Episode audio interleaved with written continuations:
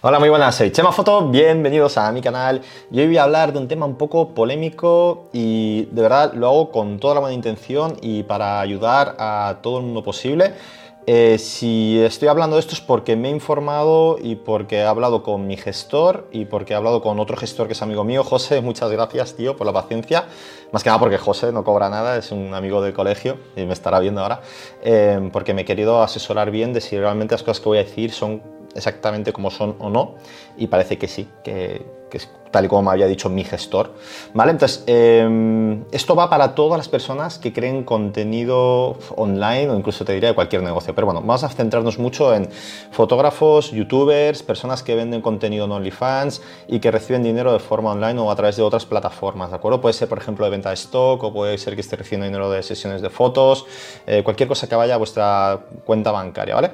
Entonces, si tú estás monetizando tu contenido que estás creando y lo creas de forma diaria, semanal, semanal mensual, eh, porque eres youtuber, ya eres instagramer, eres de OnlyFans, em, si tu respuesta a que monetizas y que lo haces de forma habitual es sí, eh, debes de ser autónomo, ¿vale? Da igual que estés facturando un euro. O sea, da igual que ganes un euro de publicidad de YouTube, da igual.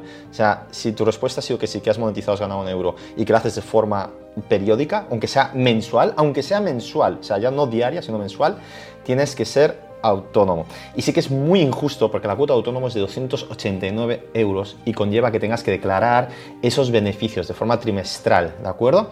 Em, por eso creo que es muy importante, por favor, que si conocéis a alguien que esté ganándose el dinero creando contenido, que le mandéis este vídeo y que lo vean y que se asesoren correctamente, ¿vale?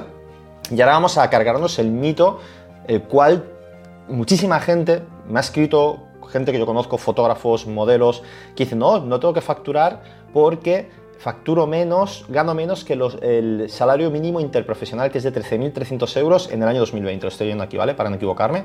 Esto en 2020, si decían que si facturas menos de 13.300 euros, no debías de darte de alta en autónomo, porque eh, en, la, seguridad social, perdón, no hacía falta darte de alta en la seguridad social. Y es real, pero es un mito, ¿vale? Eh, y voy a leer directamente de, la letra de mi gestor, ¿vale? Eh, ¿Por qué? La ley exige habitualidad para obligar el, alta o no al ser autónomo. El Tribunal Supremo sentenció que cuando este concepto, la habitualidad, no se puede determinar en función del tiempo dedicado a la actividad, se acepta determinarlo en función del importe cobrado poniendo el límite el salario mínimo interprofesional. Por tanto, la mayoría de youtubers, streamers, influencers o de OnlyFans crean contenido de forma periódica, por lo que cumple la habitualidad y por tanto deberán darse de alta. Es decir, tú en el momento que estés haciendo cualquier tipo de actividad de forma periódica, en el periodo que sea, eh, supongo que anual no contará, pero si es mensual o trimestral, eso cuenta como habitualidad entonces tienes que estar de alta en la seguridad social. En el caso de que no te des de alta como autónomo, porque crees que no tienes habitualidad en tu trabajo, imagínate que haces algo solo una vez al año, es algo esporádico esto iría a un juez y el juez es el que determinaría si es habitual o no. Supongo que se meterían en tu cuenta de OnlyFans o en tu cuenta de YouTube o lo que sea y mirarían si es habitual o no. Evidentemente, si ven que recibes cobros mensualmente, van a determinar que hay una vitalidad, habitualidad. Si tienes una página web en la cual estás vendiendo tus servicios o tus fotos o, está, o tienes un OnlyFans abierto y ven que estás publicando fotos a diario, van a ver que hay una habitualidad, ¿vale? Eh, en el caso de que no hagas esto, de todos modos, o sea, aunque tú no te dieras de alta autónomo, te tienes que dar de alta en el IAE, ¿vale? Porque esto es otra cosa que también me han dicho, no, no, yo estoy declarando a nivel trimestral. Para, para poder declarar trimestralmente tienes que dar de alta una actividad económica, ¿vale? Y en la actividad económica cada tres meses tienes que declarar los impuestos, ¿vale? Eh, IVAs, IRPFs, ¿de acuerdo? O, cualquier otra cosa, eh, la facturación que hayas tenido, ¿vale? Eh, te y seguramente vas a necesitar un gestor, te recomiendo contratar uno, sin duda, vamos, yo no soy capaz de hacer mi contabilidad ni de presentar los documentos, pues soy un desastre y por eso contrato a un profesional que el pago mensualmente, según el volumen que tengas, pagas más o menos, pero empiezan más o menos, para que os hagáis una idea, unos 50 euros al mes el, el gestor, ¿vale? Sé que es una mierda, Sé que está muy mal hecho, eh, pero es así. Em, durante todos estos años, yo llevo siendo autónomo muchísimos años, tengo mi propio negocio desde hace muchos años. Cada partido político ha prometido cambios en cómo funciona el sistema de cotización de la seguridad social para autónomos. Eh, muchísimas promesas, em, los votas y no cumplen con su, con su palabra. ¿vale? Eh, cuando llegan al poder, mm, desaparecen, se olvidan, ¿vale? Todos todos. O sea, al final todos son iguales, no, no hay problemas. Eh, quiero decirte que puedes tomar, asumir el riesgo quieres vivir en riesgo porque no te preocupa tu futuro a corto plazo, digamos, mm, porque puede que no tengas una carga familiar o cosas así, entonces no te preocupa que te puedan pillar facturando o cobrando sin declararlo. Eh, ten en cuenta, y yo iría con mucho cuidado, yo lo que haría eh, personalmente es em, tener en cuenta que en algún momento me pueden pillar y que tenga ese dinero de todas esas cuotas de autónomo más el, porcentaje de multa que te pongan según lo facturado o de los retrasos en los pagos, ¿vale?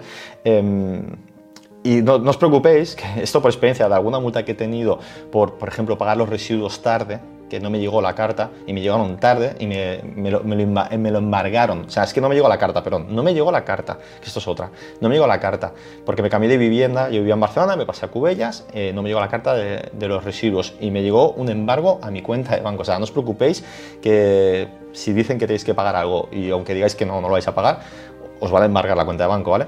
Eh, Avisar de nuevo, yo no soy gestor, no soy un especialista en esto, pero me he asesorado con mi gestor y he hablado con otro gestor, con José. Em, y bueno, esta es la realidad, ¿vale? Eh, habréis escuchado miles de veces, no, hagas esto, sobre todo lo he escuchado mucho ahora últimamente con el tema de OnlyFans y con YouTube. Eh, no, hace falta porque no factura no sé qué, no sé cuánto, em, no es cierto, ¿vale? O sea, no es cierto quitaroslo ya de la cabeza, no es verdad, os están engañando. Eh, está muy bien que queramos empezar nuevos negocios, pero al menos cuando los empecéis, que sepáis con qué cosas os podéis encontrar y qué problemas podéis tener en el futuro por no cumplir con vuestras obligaciones fiscales, ¿vale? Que es algo muy importante, es algo que no nos enseñan en el colegio, es algo que no nos enseñan en la universidad y que no nos preparan para cuando salimos al mundo laboral, ¿vale? Entonces, eh, daros muchos ánimos a todos aquellos que estéis empezando un negocio, sea el que sea, si estáis empezando a monetizar, pero por favor asesoraros y hacerlo bien porque es algo, el problema que estáis generando ahora de jóvenes, me considero joven yo también, ¿eh? por favor, el problema que estáis generando de jóvenes os lo podéis llevar luego más adelante y os puede entorpecer vuestro futuro y vuestro futuro laboral y cómo podéis desarrollaros en la sociedad y no llevar piedras en, los bolsillos de cosas que habéis hecho mal en el pasado porque os asesoraron mal. O sea, por favor, compartir este vídeo si realmente creéis que hay alguien que está haciéndolo mal. Creo que no cuesta nada. Sé que vais a llegar muchísimos mensajes, eh, comentarios diciendo no, eso no es así. Eh, por favor, si habláis, eh, enseñarme artículos o jurisprudencia o, porque yo puedo haberme equivocado y esas otras dos personas también se pueden haber equivocado, pero argumentarlo bien, ¿de acuerdo? En vez de poneros ahí en fire, eh, comentarlo bien y decir por qué no o qué es lo que deberían de hacer y si tenéis alguna solución para que, para que esto no sea así, es bienvenida. Muchísimas gracias, soy Chema Foto, hasta la próxima.